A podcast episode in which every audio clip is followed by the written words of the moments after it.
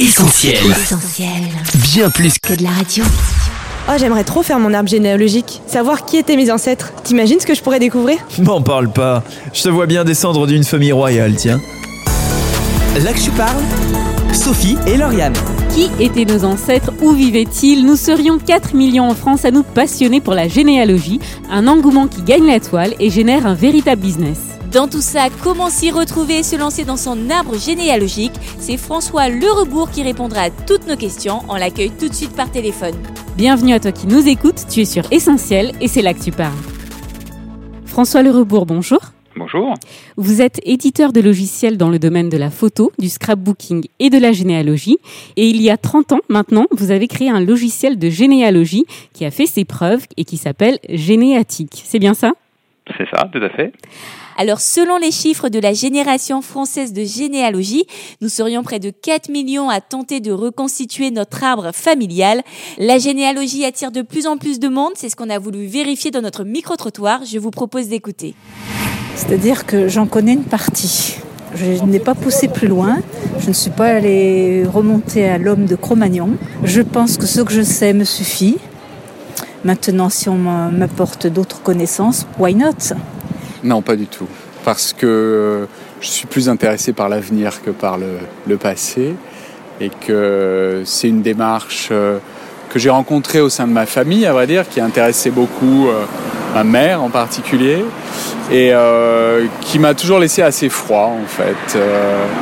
J'ai une, sans trop savoir pourquoi, la quête des origines, c'est un truc que je trouve étrange. Enfin, il y a une obsession collective derrière ça, qui m'a toujours paru un peu malsaine.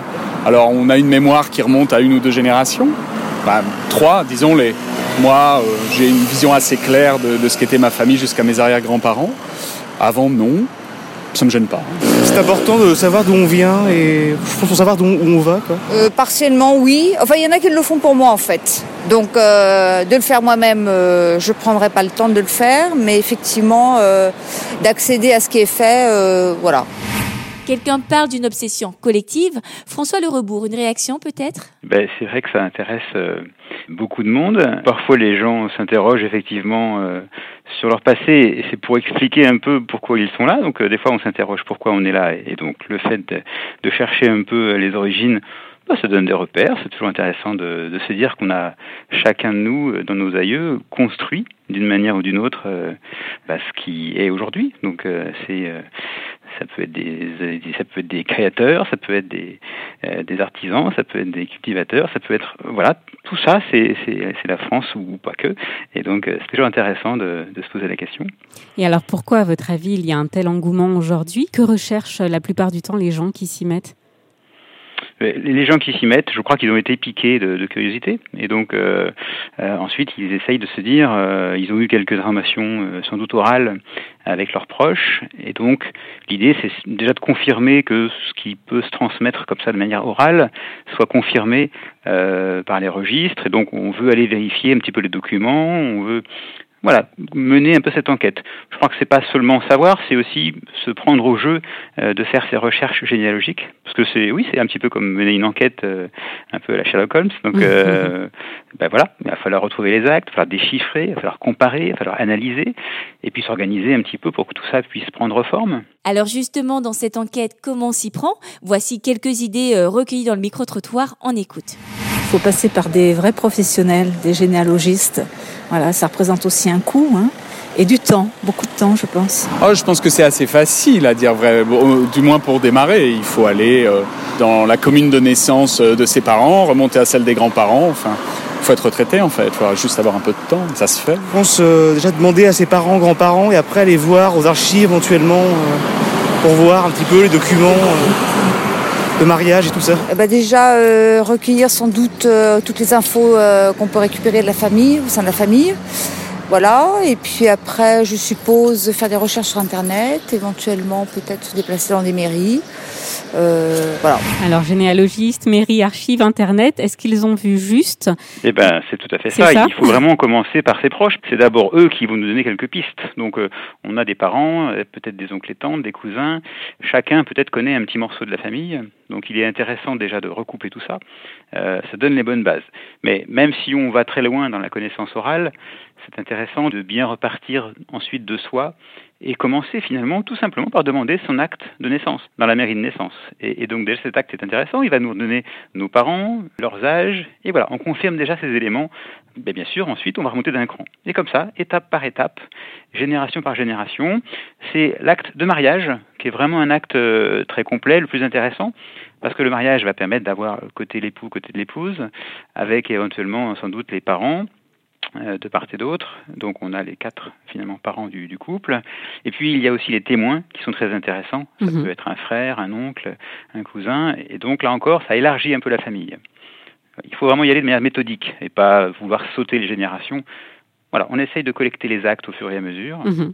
Alors après la question c'est comment on va collecter les actes? Euh, si vous voulez, on peut développer cette partie. Ah bah oui, volontiers, dites-nous tout. Donc il y a les documents qu'on va trouver dans l'état civil. Donc ça va être euh, peut-être à la mairie, effectivement, mmh. comme on a entendu, euh, mais la mairie a pu peut-être déposer ses registres aux archives départementales. Donc euh, si c'est un petit peu ancien, sans doute que c'est déposé.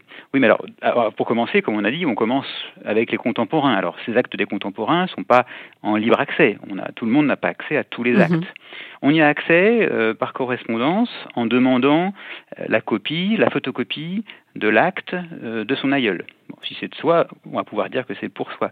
Euh, et donc l'état civil est voilà tout à fait euh, disposé à transmettre dans la mesure où vous êtes dans la lignée principale des documents des personnes que vous demandez, euh, vous les transmettront. Donc euh, vous aurez les photocopies, idéalement les photocopies, parce que si on demande une copie, eh bien elle va être, il va être transcrit ce document et peut-être avec des fautes. Alors tant qu'à faire, autant avoir les originaux.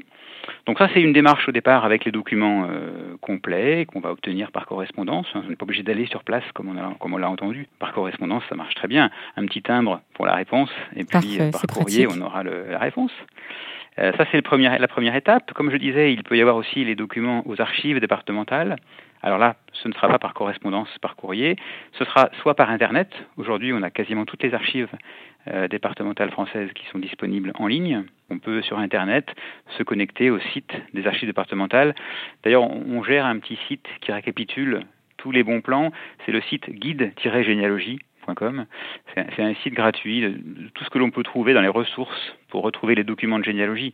Donc vous avez entre autres l'annuaire de toutes les archives départementales. Donc ça peut être très pratique pour accéder directement au, au bon site d'archives.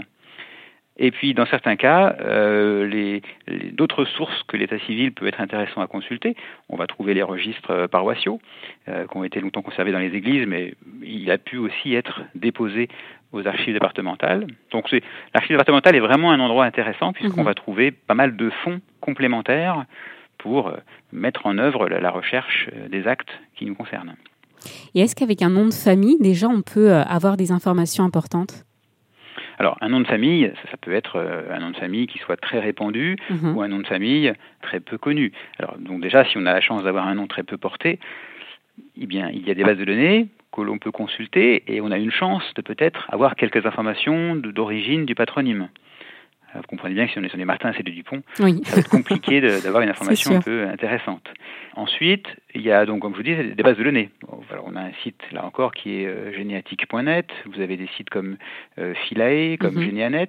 Ce sont des bases de données qui ont été constituées en France par des amateurs passionnés et ils ont pu déposer leur arbre généalogique sur ce système de bases de données. Et ainsi, bah, tout le monde peut, en libre accès, euh, interroger ces bases de données. Et ça permet comme ça peut-être, en mettant un nom, voire en mettant une région, ou en mettant un, prénom, ou en mettant un nom d'époux, un nom d'épouse, eh d'interroger ces bases de données et peut-être de trouver bah, une personne qui aurait également fait la recherche généalogique de ce couple, de cet aïeul. Et jusqu'où est-ce qu'on peut espérer remonter comme ça? Alors, il n'y a, a, pas dans l'absolu de limite, enfin, disons, suivant les familles, oui. ça peut remonter plus ou moins loin. Mm -hmm. Bon, on pourrait dire que si on a des aïeux en, en France, euh, eh bien, il y a les registres d'état civil jusqu'à, bah, pour tout le monde, jusqu'à la Révolution française. Donc, on est en 1793. Et en amont de cela, bah, on va trouver les, les, les registres, alors qui peuvent être soit les registres paroissiaux, qui vont prendre le relais, et on a également d'autres euh, types de registres qui peuvent être intéressants.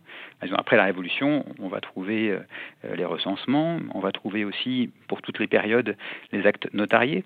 Donc dès qu'il va y avoir un, bien, une maison, un terrain, eh bien on va trouver potentiellement des documents intéressants qui peuvent euh, documenter aussi du coup un petit peu l'état civil des personnes concernées. Et euh, est-ce qu'il y a des obstacles peut-être en particulier qu'on peut euh, rencontrer dans ces recherches? Je pense par exemple à quelqu'un qui serait né sous X ou quelqu'un issu d'une famille qui aurait été décimée pendant la guerre? Il y a différents obstacles, c'est ça qui est intéressant. La généalogie, c'est pas évident de faire de la recherche comme ça au premier abord. C'est justement ça qui donne un peu de piment et, et que c'est pas en, en, allant sur Internet qu'on va retrouver, ça y est, toute la mm. généalogie en trois clics. Donc il y a, il y a beaucoup de, comme je disais, il faut d'abord être bien euh, précis, rigoureux mhm. dans la conduite de ces recherches, parce que on peut avoir vite fait dans les dans les problèmes qu'on peut rencontrer d'avoir des homonymes. Mhm. Et donc, euh, même sans blocage particulier, si vous tombez sur un homonyme et que vous vous dites, bah, c'est sûrement mon ancêtre, j'ai pas tout vérifié, parce que voilà, on pourrait vérifier les dates, il faut vérifier un petit peu les âges, et fixer en concordance. Bah, on peut vite fait partir sur un, homonyme, et du coup, on remonte une branche qu'on croit qu'elle est, est votre branche, mais c'est une branche peut-être du cousin ou, ou une branche qui n'a pas de rapport. Euh, alors, dans les petits blocages qu'on peut rencontrer, ça peut être aussi le déchiffrage des documents, tout simplement. Plus on remonte, et les écritures, elles changent hmm. au fil du temps. Donc, il va falloir réapprendre à lire également les documents un peu anciens. Euh, c'est ce qu'on appelle la paléographie. Quelles sont les méthodes que vous allez utiliser pour, enfin, euh, voilà, pour reconnaître les lettres? Vous avez des associations de généalogie partout en France qui sont là pour vous accompagner éventuellement pour vous apprendre un petit peu à, à bien déchiffrer tout ça. Après, il y a des, parfois des endroits où la guerre a pu euh, sévir, et donc du coup, les documents ont pu être détruits. Euh, ils ont pu être constitués. Alors, il y, a, des méthodes de recherche plus spécifiques euh, dans ces cas-là. Ce qu'on pourrait dire, un point important, c'est que l'association de généalogie proche de chez soi peut être un bon endroit à fréquenter puisque c'est vraiment l'endroit où vous allez pouvoir être accompagné mhm. ou être aidé ou partager vos, vos, problèmes de recherche avec d'autres généalogistes qui ont pu être confrontés peut-être au même problème ou pas, mais ensemble on peut trouver des solutions. Il ne faut pas hésiter à s'entourer. un bon conseil. Mm. D'accord. Alors derrière cet engouement pour la généalogie se cache un vrai business. On a parlé d'Internet tout à l'heure et effectivement, en quelques clics maintenant, on nous promet euh, de découvrir nos origines. Est-ce qu'il faut se méfier de tous ces sites qui existent aujourd'hui? Alors il y, a, plein de prestataires qui proposent plein de choses. Euh, évidemment, ce qui est important de bien retenir, c'est qu'au départ, l'accès au registre est gratuit. Donc euh, vous voulez accéder aux archives départementales, vous avez un accès par Internet gratuit aux archives départementales. Mais évidemment, les archives départementales, vous avez les registres qui sont euh, numérisés, donc qui sont photographiés, et vous devez tourner les pages finalement. Mm. Enfin, c'est les pages numériques, mais page après page, vous devez déchiffrer, et vous devez analyser et retrouver euh, l'ancêtre que vous cherchez. Alors, il y a des solutions qui ont été euh, des, des, prestataires qui ont passé du temps à, à numériser et à indexer, donc à, mettre des, des, repères sur chaque registre pour faire en sorte qu'on vous donne de l'information où vous allez pouvoir accéder plus rapidement. Donc c'est vrai qu'il y a des gros acteurs sur le marché qui proposent des abonnements ou qui proposent des accès payants pour accéder aux registres qui ont été indexés. Dans ce cas-là, bah, vous cherchez avec un nom, un prénom, ou peut-être avec un lieu, peut-être avec différents critères, et vous allez comme ça, on va vous orienter vers des registres alors, ça, n'assure pas que c'est le bon aïeul, parce que comme je le disais, il peut y avoir des homonymes. Mm. Donc, c'est pas parce que vous en avez trouvé un que c'est forcément le vôtre. Euh, il peut y en avoir plusieurs qui aient euh, ce nom et ce prénom. Donc, euh, en tout cas, vous allez pouvoir accéder plus rapidement au registre directement sur l'écran. Et, du coup, plus rapidement, déchiffrer ce document et, et comprendre les différentes données, différentes personnes qui sont citées. Reste ensuite à vérifier par recoupement de vos deux différents registres que ça va être le bon aïeul. Est-ce qu'il faut s'en méfier? Après, il y, a, il y, a, des choses qui sont plus de l'ordre de la généalogie, mais où on parle de psychogénéalogie ou d'analyse ADN. Là, on élargit un peu le spectre. C'est un peu plus. Euh, Enfin, c'est autre chose. Alors justement, vous parlez. Un moins de la généalogie. Oui, vous parlez d'ADN. Certains proposent justement pour 69 euros euh, un test qui euh, va révéler euh, notre origine ethnique.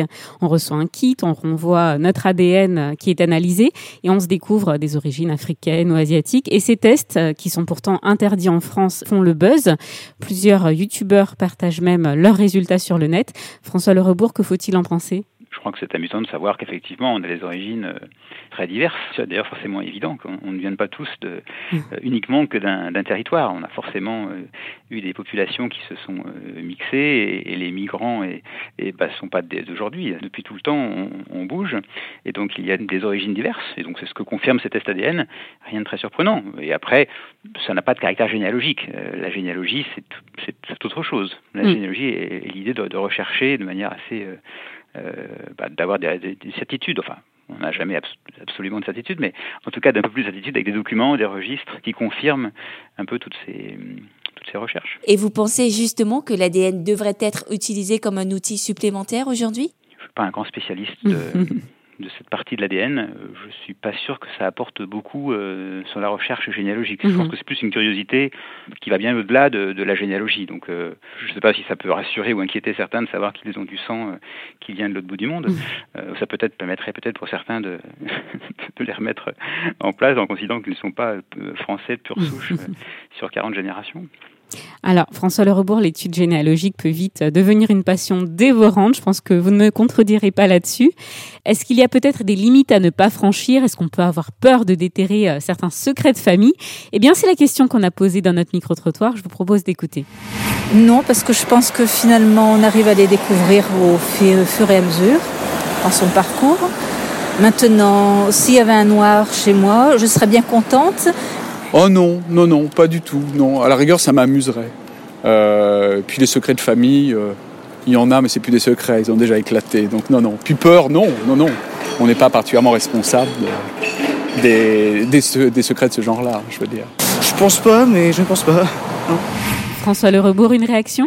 Bah, Évidemment, dans toutes les familles, il y a des choses qui n'ont pas été révélées ou qui ne se, dont on voulait cacher un petit peu l'existence. On, connaît dans, pas mal de familles des, mariages entre cousins germains, enfin des, de la consanguinité.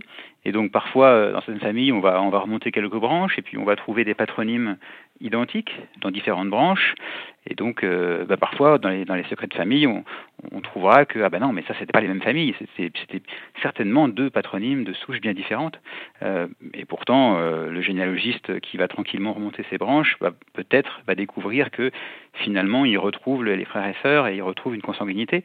Bon, bah, ça pouvait être ignoré ou ça pouvait être connu, ça pouvait être connu et donc un peu caché. Enfin, voilà, c'est les petits secrets de famille. Il euh, n'y a rien, a rien d'extraordinaire. C'est mmh. la vie qui a fait les choses.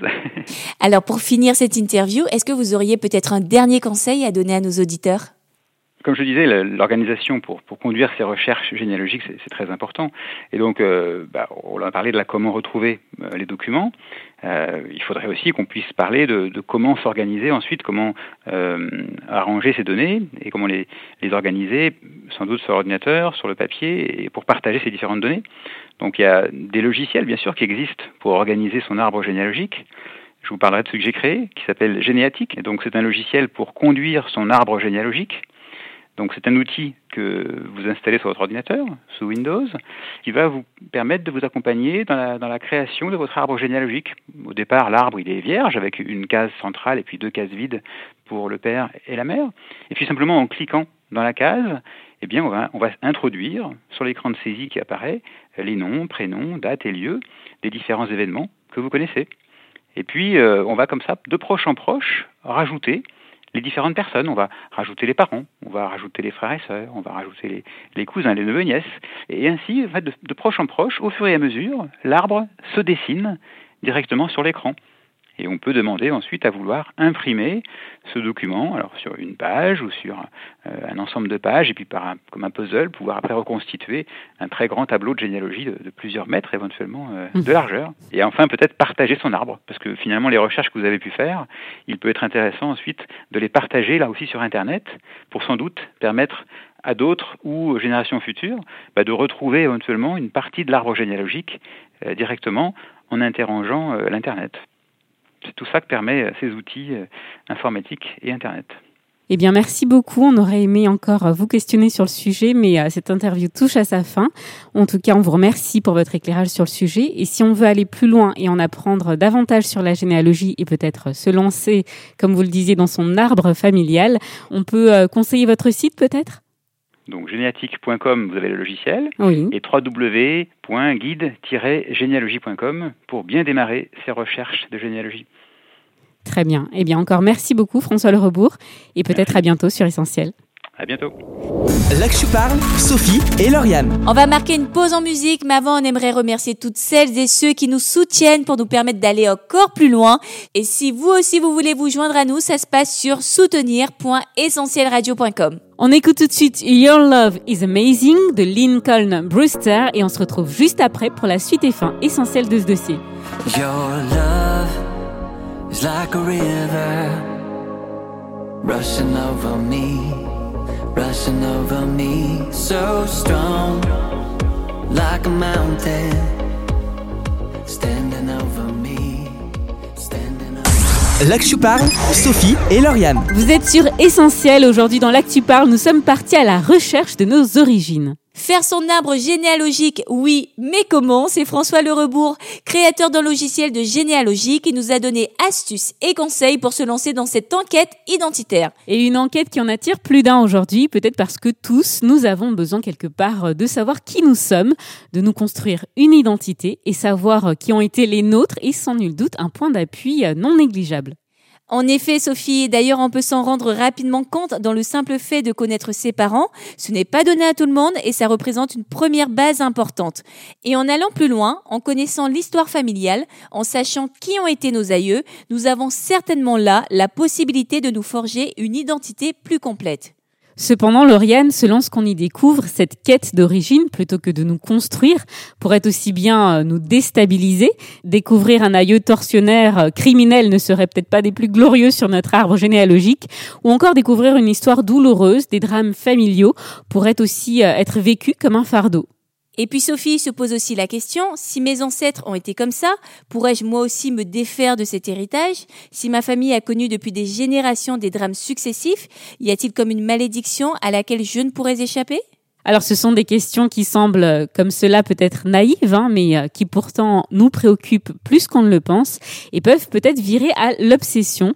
Mon avenir dépend-il de mon passé? Si la question ne se posait pas, nous serions certainement pas si nombreux à nous intéresser à nos origines, à notre généalogie. Alors oui, bien des fois nous portons le lourd tribut de ce qu'ont été les nôtres, bien des fois il y a comme un héritage compliqué qui nous colle à la peau, et puis dans d'autres cas nous voulons tellement nous en défaire que nous pourrions tomber nous-mêmes dans d'autres travers, renier ce qui a été son passé, ce qu'ont été nos semblables, pourrait alors créer comme une faille en nous. Alors comment trouver un équilibre dans la quête de ses origines? Comment bâtir sa vie sur son histoire sans se laisser euh, plomber par celle-ci?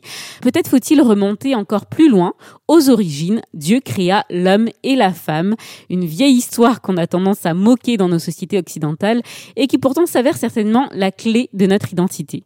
D'ailleurs, dans la Bible Sophie, on voit à quel point la généalogie est importante. On y trouve de longues listes sur lesquelles on a tendance à passer rapidement. Un tel engendra un tel et un tel engendra un tel, etc. Et parfois dans la lignée, il y a comme des couacs, des hommes qui par leurs actes viennent comme salir la généalogie. C'est vrai, Lauriane, et même Jésus, hein, le Fils de Dieu, lui qui est le seul à avoir choisi la famille dans laquelle il naîtrait, décide de venir dans une famille à l'histoire peu commune, adultère, complot, meurtre, prostitution, une lignée qui ne va pas l'empêcher d'accomplir sa destinée, sauveur du monde, et cela certainement parce qu'avant tout, il n'a pas oublié qui il était, le Fils de Dieu. Et oui, aux origines, il y a Dieu. La Bible dit que lorsque nous étions encore une masse informe et vide, il nous voyait et nous a lui-même tissés dans le ventre de notre mère. Il est écrit que dans son registre, dans ses archives sont écrits chacun de nos jours, mais plus qu'un créateur, il veut être notre Père, ce Père aimant et proche qui saura nous construire une identité solide. Alors, quelle que soit notre histoire familiale, quels qu'aient été nos aïeux, qui que l'on soit, Dieu nous aime et a pour nous un avenir et une espérance. Alors, tout en acceptant notre histoire et faisant de Dieu notre racine, nous aurons alors la possibilité de saisir un héritage qui nous dépasse. Là que tu parles, c'est aussi là que Dieu parle. Alors, un extrait de la Bible pour finir. Quand je n'étais qu'une masse informe, tes yeux me voyaient, et sur ton livre étaient tous inscrits les jours qui m'étaient destinés avant qu'aucun d'eux n'existe. Je parle, Sophie et Lauriane. C'est l'heure pour nous de rendre l'antenne. Retrouvez cette émission et plein d'autres en replay gratuitement sur essentielradio.com ou sur notre page SoundCloud. Et pour réagir, liker, commenter, ça se passe sur les réseaux sociaux et sur notre numéro WhatsApp, le 0787 250 777. Rendez-vous la semaine prochaine pour un nouveau dossier et en attendant, bonne écoute sur Essentiel. Salut Salut je parle, Sophie et Lauriane. On retrouve, tous nos programmes sur essentielradio.com.